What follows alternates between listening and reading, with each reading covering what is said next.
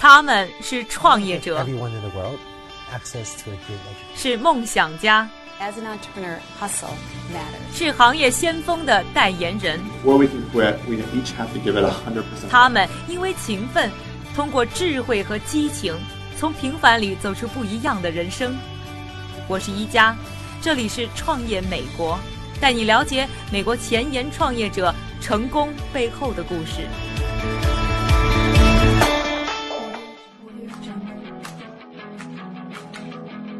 欢迎收听《创业美国》，我是一加。我们的节目将从创业出发，带你一起去看一看中国以外的世界在往哪个方向走，海外的年轻人们又在用什么样的步伐追求着各自的梦想。说到纽约，我不知道大家呢会想起什么。在不同人的眼中呢，多元化的纽约代表着不同的事物。有的人说到纽约，可能会联想到华尔街之狼的战场；有的人可能会想到欲望城市当中的时尚和名牌。而另一些朋友可能首先会想到绯闻女友当中呢上流社会的派对，更多的一些纽约人其实是把纽约当成他们梦想的起点。在纽约这样一个国际化的大都市里呢，生活着世界上各个种族、各个国家、各种各样的人，不论是为了学业、事业还是爱情呢，都在这里呢收获着自己独特的经历。我在纽约也生活了十几年，遇到过不少呢充满梦想的创业者，他们可能有着不同的事业，也或者有不同的追求，但是呢，在他们的生活当中呢，都能看到一份执着、一份疯狂、一份精彩。很多的听众朋友也常常会问我，在美国的创业者，他们的生活又到底是什么样的呢？我们的节目呢，已经差不多进入了《创业美国》第一季的尾声。在最后的两期节目当中呢，我们将近距离的带大家呢走入两个纽约的疯狂创业者的生活，在他们的创业细节和生活当中呢，去看一看纽约精彩的创业人生。今天我们节目要介绍的这位疯狂创业者就是黄宽。我跟黄宽已经认识很久了，我们原来呢都是纽约大学的校友。哎呀，哎呀，不容易啊，见你一面，对对对。好久不见。怎么样？最近在学校的时候啊，黄宽就非常的不循规蹈矩，特别高调。他说呢，自己小时候是老师最不喜欢的学生。毕业以后呢，我每次碰到他，他都在不同的领域和公司创业。最近，他在一个叫做 Beta Work 的创业孵化公司里，开发了一个叫做 Poncho 的天气预报服务。而这已经是八零后的他自己开创的第三家公司了。我零四年来美国，然后零六年毕业，毕业之后工作了两三年之后开始做第一个在哪儿是呃工作那个？在在纽纽约一个 startup 叫 Outcast，因为在美国很多中国学生有签证问题嘛，所以一开始只能就是白天工作维护自己签证，然后晚上自己创业，非非常累。所以你是什么早上是上班？啊，上班然后晚八九点钟，八九点，然后晚上工作到两三点。两三点，然后再所以一天是十八个小时，还十七八个小时，差不多。如哇果你喜欢做做自己喜欢做的事情，时间也还好。哇，维持了多久那段时间？至少一两年的时间。我在认识黄宽的时候就发现他特别能折腾，在学校里就看见他各种什么艺术设计作品，然后后来又开始创业，第一个项目是是什么都不懂的，叫什么名字那个叫 Wild Lab，对，然后做鸟类观察。了，那时候什么都不鸟类观察。对，那时候什么都不懂，然后美国那个 MacArthur Foundation 给我 Yeah, 二十万，啊，然后想 OK，我们可以晚上自己付点钱，然后做自己想做的事，然后当时什么 business model 都不懂，嗯哼，嗯然后那个做完之后，突然觉得哎呀，钱全用完了，那这怎么办？就不能哼，也没赚钱，别人在投了吗？也没人给钱，那怎么办？好，嗯就就关门了。然后开始做什么呢？然后，然后，然后那时候，然后上班的时候正好认识到一个人，他刚刚开了一个叫 Hatch Labs，做了一个游戏，有我们大概八个星期之内做了一个原型。然后我们出去融资的时候，然后正好西航有个上市公司对我们有兴趣，他们也做 game，然后就直接去，嗯，跟他们洽谈，就把上海公司就卖卖掉了，就所以多长时间就把公司卖掉？十十十二个月。你不你不会觉得很心疼吗？你自己建了一个东西，你还挺喜欢的。我觉我觉得你要 be passionate about what you do，but don't get married to it。黄宽他觉得呢，创业者当中呢分为两类，一类呢是天生的经营者，另外一类呢是创造者，就是像他自己这样呢，去把一个公司从零到一的建立起来。他还告诉我说，如果一个公司的人数超过二十个人的话，他就觉得呢比较难施展他的手脚了，因为人数一多以后呢，必然又有很多的呃每日日常的事情需要处理，就没办法呢在专注于他自己最喜欢的创造产品这个部分。啊、那他在做了第二家公司啊，把那个游戏的软件卖掉以后呢，他很快的加入了另外一家这个初创企业的团队，然后开始呢创办他的第三家公司。哎，你公司是不是就在附近啊？对，就在那里附近，很近。哎，要不要去看看？Let's go，走走走。Cool。黄宽特意还带我参观了 Beta Work 的办公室。Beta Work 不但给创业团队提供办公场所，还会给他们提供专业的指导。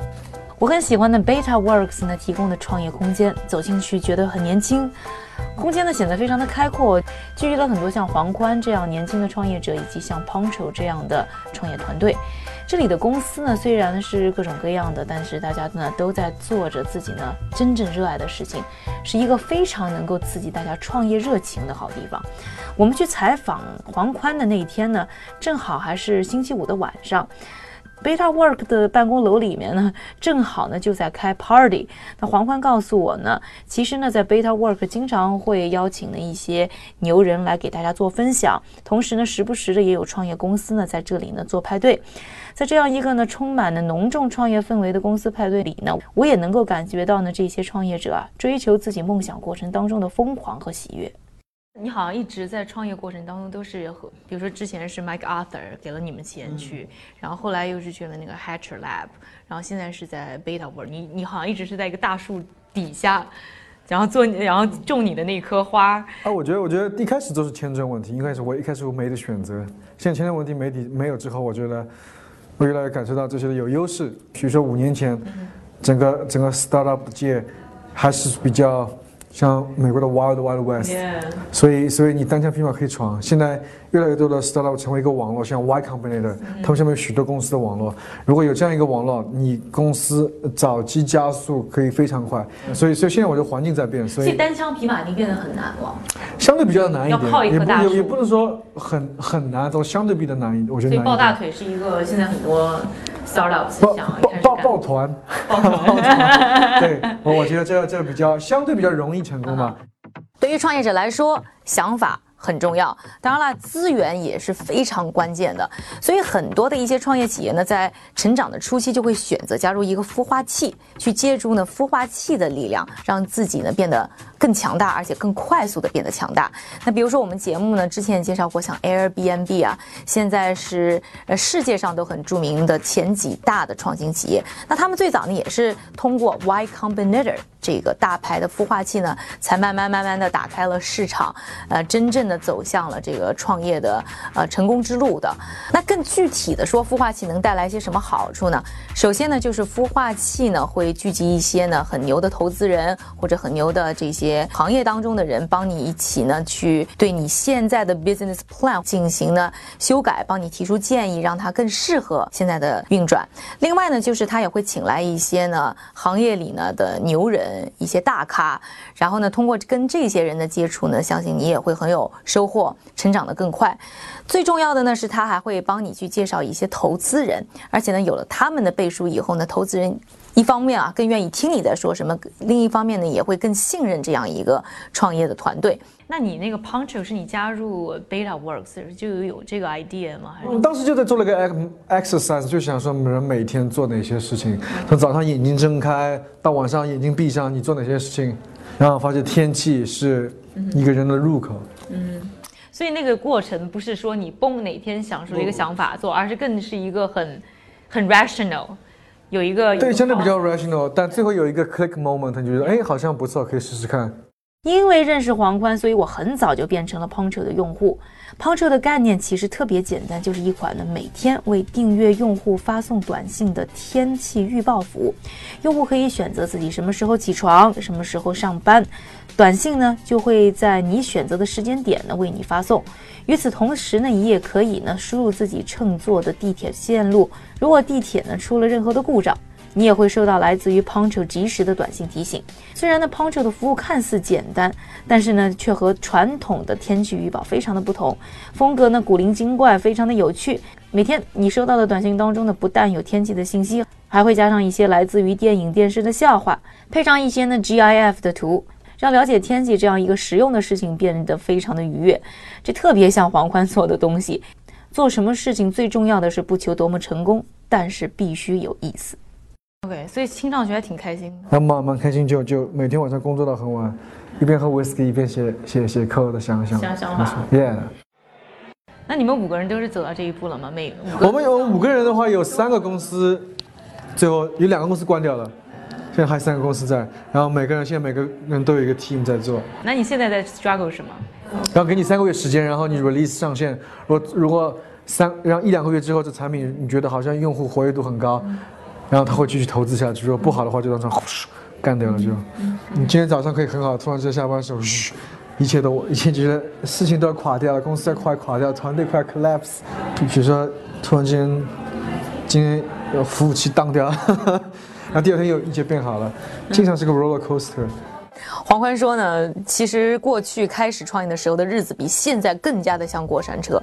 现在的他已经觉得平静了很多。其实对于创业者来讲，包括在 Beta Works 里面呢，呃，每个创业者都是在创业的过程当中不断的成长。那到 Beta Works 呢，有一个挺有意思的机制，你走上二楼，二楼的公司呢，就算是二年级，就是更加成熟一些的公司，和一楼的公司相比呢，他们的融资呢都进入了 B 轮或者 C 轮，然后业务也更大，工作的呃员工呢人数也更多。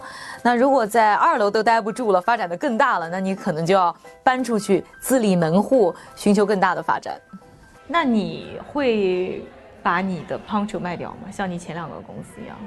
我还没想过这个问题，因为因为我想作为一个正常的创业人来说的话，你不会想到是把公司去卖掉，因为你的目的如果想把公司卖掉的话，你永远卖不掉，你永远说要把它做成一个成功的公司，然后一旦有机会有人问你要卖的话再说，我还没想过这个事情呢。黄欢啊，曾经推荐过一本书给我，叫做《Hard Thing About Hard Things》，关于困难的事的那些困难的事。作为一个连续创业的疯狂创业者呢，虽然聊起天来他呢非常的豪爽，非常的有意思，但是呢，其实他一路呢走过来的创业经历呢，并不是那么的轻松。同样，我也是一个创业者，同样也了解了创业路上有各种各样的酸楚。那黄欢之所以喜欢这样一本书，是因为呢这本书实在太实在了，道出了很多呢创业者的心声，也包括他。采访的时候，我就问黄宽，他心目当中最难的事情又到底是什么？随时在变嘛。我觉得几年前最对我来说最难一件事是解雇一个人，不知道怎么解雇。第一要用英文去解雇别人，当然，当然，第二我想说，哎呀，有解雇完之后别人会怎么想我？是，就就经历了两三个月，纠结要解不解雇这个人，你纠结两个月。第一次纠结我两个月，然后睡觉睡不好，然后又最担心是我解雇一个人之后别人会怎么想，然后怎么解雇别人又不影响到公司的运作，再这么煎熬下去，我觉得我快要发疯了。那那首先去做一下。你结婚好像也是一个很 inconventional，就是像 哇，这好私人这聊天。没有，我们就我们就拖了很久，然后就突然有一天说啊，我们一定要起床去结，那就去结婚了。没有结婚啊，就在那里随便找个证婚人。就我们认识很多年了，就就这样说啊，我们快去结婚啊，结婚了就。黄欢呢和他的 Poncho 呢，现在在忙着融资，到底未来的路会怎么走？其实黄欢自己呢也没有非常的明确，但是相信呢，黄宽呢还是会一如既往全情投入在他的 Poncho 以及未来的每一个创业项目当中。他自己也说呢，平常其实生活当中呢自己没什么爱好，工作就是他最大的乐趣来源。相信呢，像黄欢这样一个崇尚自由又热爱创业的人，在未来一定还会给我们带来更多的创业惊喜。感谢您的收听，我是宜佳。下期创业美国为你带来更多美国前沿创业者成功背后的故事。